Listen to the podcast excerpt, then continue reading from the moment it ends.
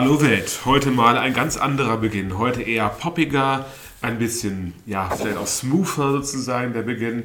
Ich finde sehr gut passend auch zu dem folgenden ja, Podcast, der nun kommt, zum Thema Sokrates bzw. griechische Philosophie.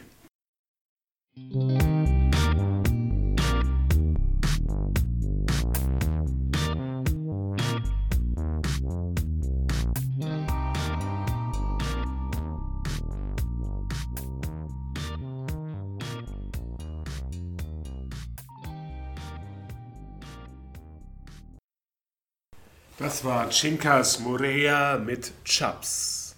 Ich finde, wie gesagt, eben schon angesprochen, ein sehr guter und sehr passender Beginn für nun das folgende.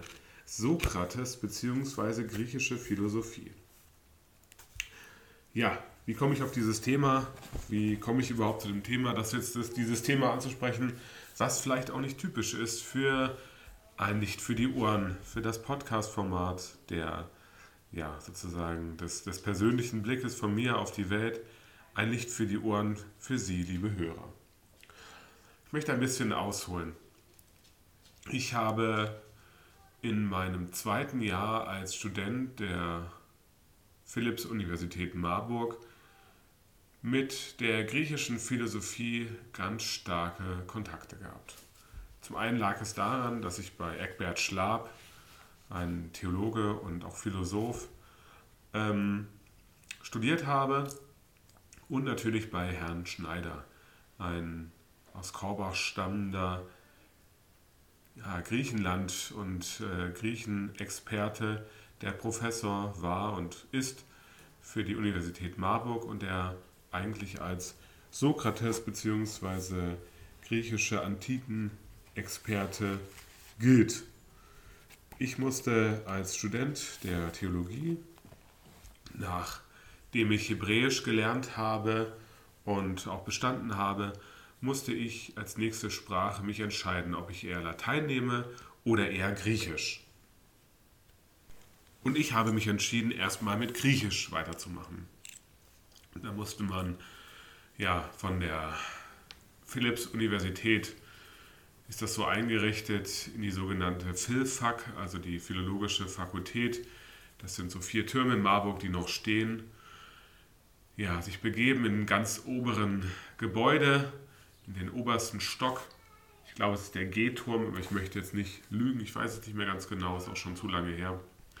Und musste sich ganz oben begeben mit ungefähr 120 anderen Studierenden.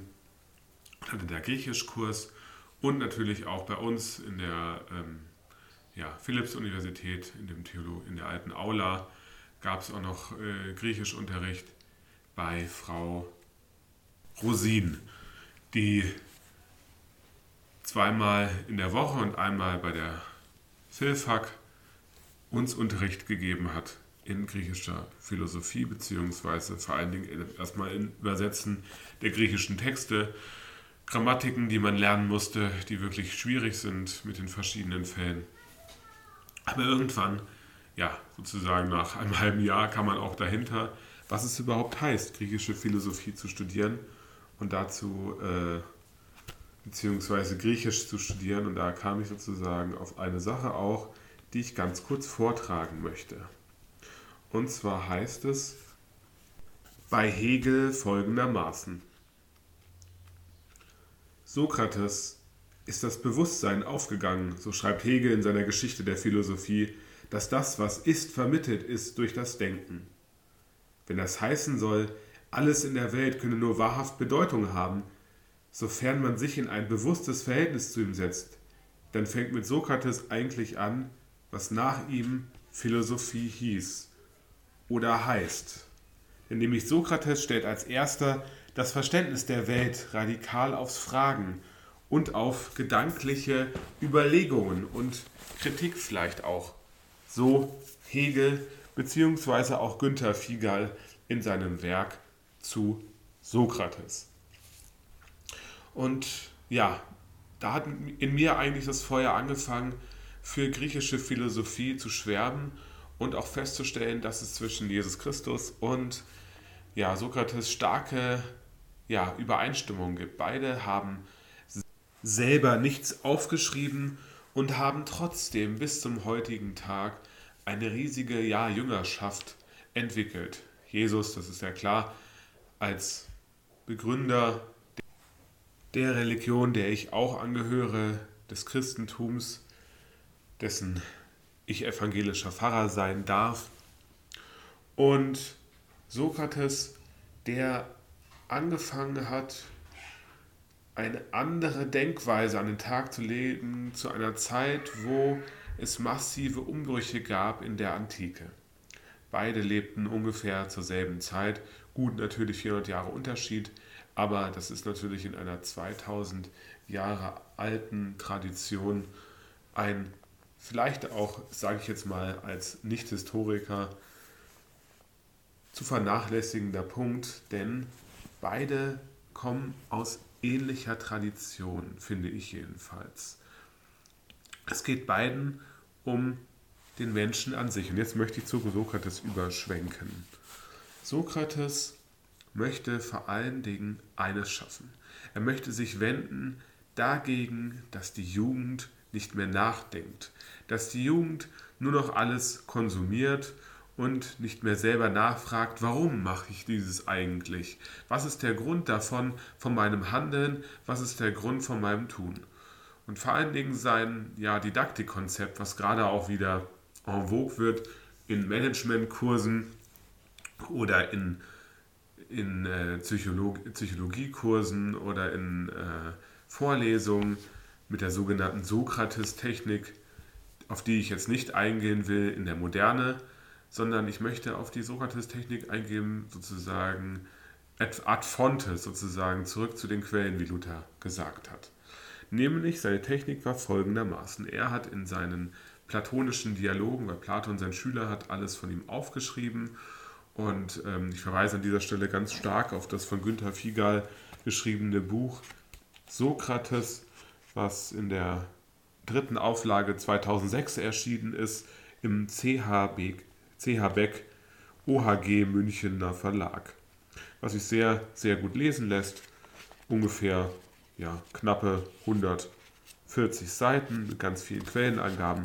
Also vielleicht zu lesen sind es doch nur 130 Seiten mit einem schönen, mit einer schönen, gut lesbaren Schrift, aber vor allen Dingen auch äh, sozusagen führt es gerade ein in die grundlegenden Techniken und grundlegende Eigenheiten von Sokrates, die mich sehr begeistert haben, damals im Unterricht von Frau Rosin schon und auch in der Nachfolge, sozusagen im Nachklapp bis zum heutigen Tag. Sokrates wendet sich gegen die Sophisten. Die Sophisten haben damals ihr, ihr Philosophieren, ihre Beratung auch dem, ja, den Machthabern der damaligen Zeit zur Verfügung gestellt und haben gesagt, ja, man kann mit Philosophie Geld machen. Und Sokrates hat gesagt, nein, mit, mit, Philosophie kann man kein Geld machen, sondern mit Philosophie ist dafür da, um den Menschen zu dienen und nicht um damit Profit zu machen, um sozusagen die Menschen. Sokrates sagt erstmal, man muss Wissen prüfen. Man muss Wissen prüfen, sonst ist sozusagen dieses Wissen nicht würdig benutzt zu werden. Deswegen wendet er sich auch so stark gegen die Sophisten der damaligen Zeit, die gesagt haben, Philosophie ist nichts weiter als Handwerk.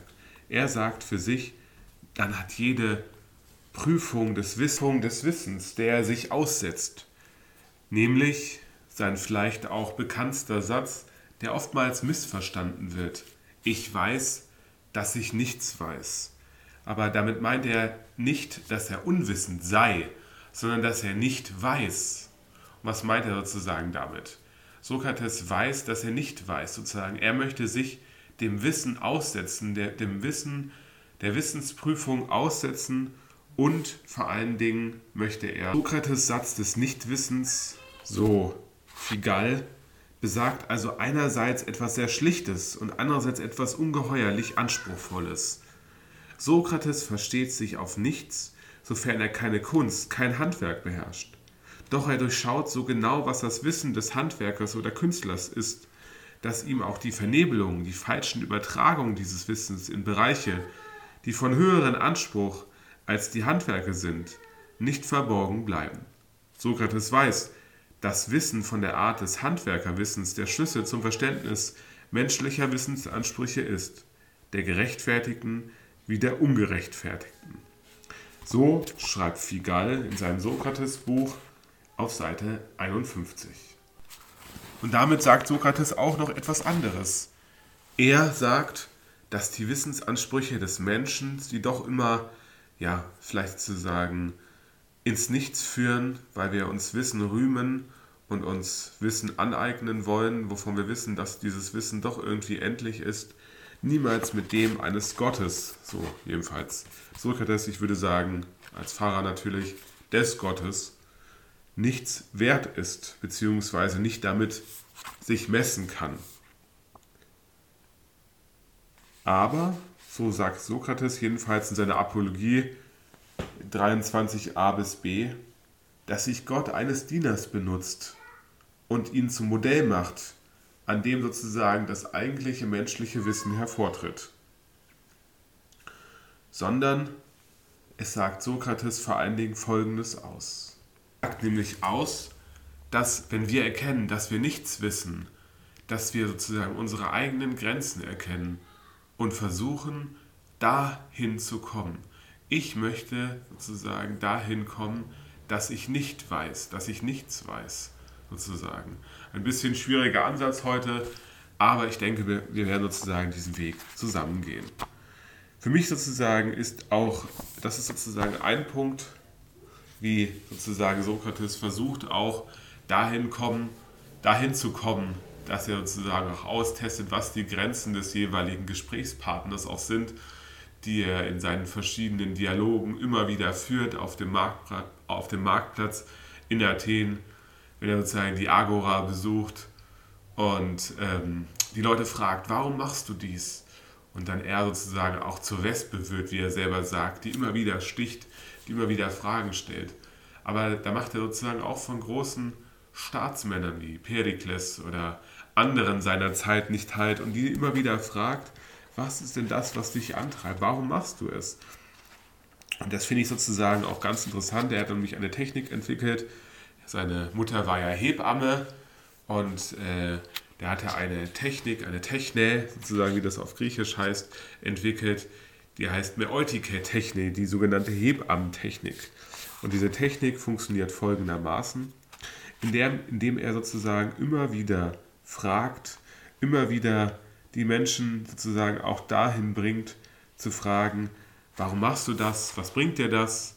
Und sozusagen den Menschen immer, ja, immer sozusagen wieder den eigenen Spiegel vorhält und immer wieder sozusagen schaut, was sozusagen die Menschen auch antreibt, was die Menschen für wichtig erachten und äh, was sozusagen der Kern der jeweiligen Aufgabe der Menschen sind, was sie im Herzen bewegt.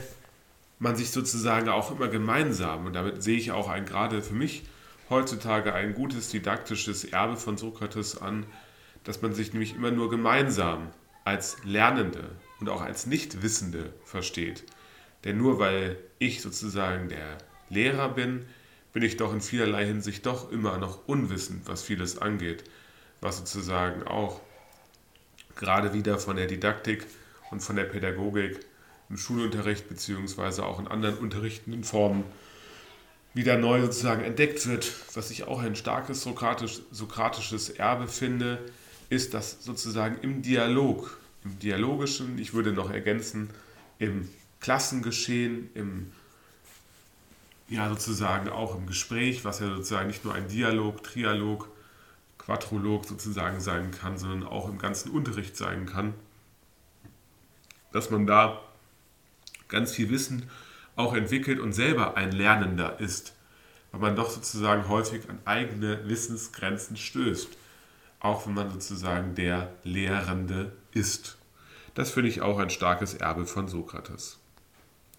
Natürlich könnte ich noch weiteres nennen, aber vor allen Dingen sozusagen dieses Fragen, dieses auch dass man selber erkennt, dass man eigentlich ein Nichtwissender ist im Angesicht der menschlichen Fragen, aber auch natürlich diese, dieses, diese, dieses Wissen, dass im Menschen etwas verankert ist. Sokrates nennt das Ideenlehre, dass sozusagen irgendwoher, so sagte Sokrates, eine Uridee gibt von jeweils einer Sache, von einem Schuh, den ich trage, gibt es eine Uridee eines Schuhs und deswegen komme ich auch als Schuhmacher auf diese Idee, einen Schuh zu bauen. Klar, da würde ich natürlich als äh, Theologe sage ich dazu, dass diese Ideen, diese Ideen von Gott kommen sozusagen, dass er uns den menschlichen Funken mitgegeben hat, dass dieser freie Wille, den wir Menschen haben, auch selber gestalterisch tätig zu sein. Und aber ich finde das sozusagen als äh, von der Ideenlehre her super interessant, wie ähm, Sokrates aufnimmt, und da verweise ich wieder auf das Buch von Figal, was ich sehr, sehr gut lesbar finde, für Einsteiger vor allen Dingen auch, wo sozusagen es auch einen kleinen Artikel gibt sozusagen zu Ideenlehre, die ähm, sehr spannend ist sozusagen, wo äh, gerade im Eutyphron, wo Sokrates dazu schreibt, wie ähm, es in dem Dialog um die Frömmigkeit bzw. die Ethik geht, wo der Eutyphron sozusagen, nachdem der Dialog auch benannt ist, ein ja, ethisches Dilemma erlebt. So viel dazu. Ähm, und äh, am Ende endet dieser Dialog in einer sogenannten Aporie. Das heißt eine Ausweglosigkeit. Das ist ganz häufig auch bei Sokrates so, dass äh, seine Dialoge, so wie Platon sie überliefert hat, in einer Aporie enden, Ausweglosigkeit. Und diese Ausweglosigkeit führt meistens bei dem Gesprächsgegner zu Frust und zu, ja, zu, ähm, zu einem Abbruch des Gesprächs auch. Und da würde ich heutzutage sagen, es ist sogar gar nicht so schlecht, wenn wir sozusagen nicht auf alle Fragen direkt eine Antwort haben, sondern auch uns dieser Aporie, dieser Ausweglosigkeit auch stellen.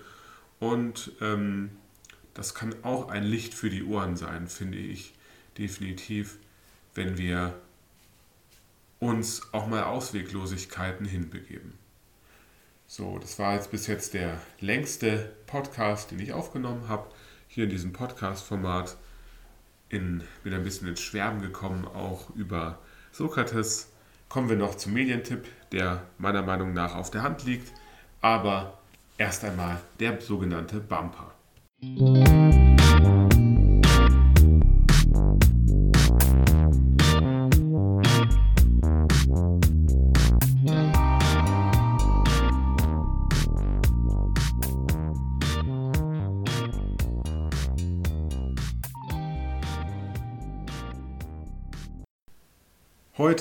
geht es im Medientipp um das Buch Sokrates von Günter Figal. Mit der, gebe einfach mal die ISBN-Nummer an, 3406 547478. Das habe ich bei einem lieben Buchhändler meines Vertrauens für 12,90 Euro erworben. Ich lese einmal den Klappentext vor, damit man weiß, um was es geht. Sokrates um 470 bis 399 hat die Philosophie vom Himmel herabgeholt und zu einem Nachdenken über das Leben und die Sitten, das Gute und das Schlechte gemacht. So erst wurde die Philosophie zu dem, was sie immer noch ist, und Sokrates wurde zum Urbild des Philosophen. Günter Figals Einführung zeichnet ein lebendiges Bild des erstaunlichen Menschen Sokrates und erschließt die Themen und Grundgedanken seiner Philosophie. Ja, ein Buch, was eingeteilt ist in verschiedene Kapitel, wo es erstmal darum geht, welches Bild sozusagen von welchem Bild reden wir überhaupt, wenn wir von Sokrates reden. Natürlich die philosophische Frömmigkeit, Atheismus, Daimonion, Orakel, Dichtung, Form und Praxis, dann Philosophie, Prüfung des Wissens, Techne, sokratische Ideen, Grenzen, Zuflucht und Eros. Und als letztes noch eine kleine Abschnitt zu Politik oder Antipolitik und die letzten Dinge, die sozusagen äh, Eschatologie des Sokrates.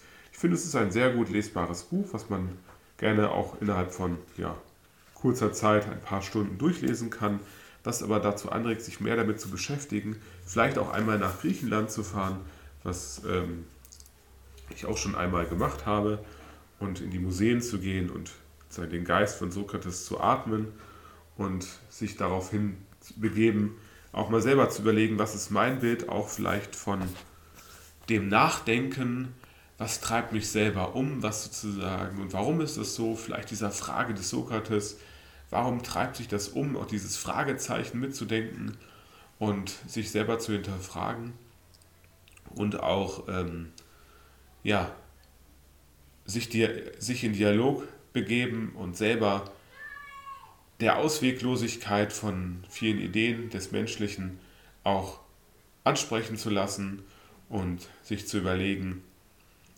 wie kann ich sozusagen das fördern, was sozusagen im Mitmenschen auch vorhanden ist. Ich würde heute sagen Empowerment, was mir eine Grundlage meines Denkens ist. Und ähm, ja, das als heutiges Licht für die Ohren Gedanken, die ich Ihnen heute mitgeben möchte. Jetzt haben wir fast 21 Minuten uns damit beschäftigt. Ich wünsche Ihnen, ich wünsche uns einen gesegneten Tag und verbleibe mit folgenden Worten des Sokrates. Bewegen will, sollte sich selbst bewegen.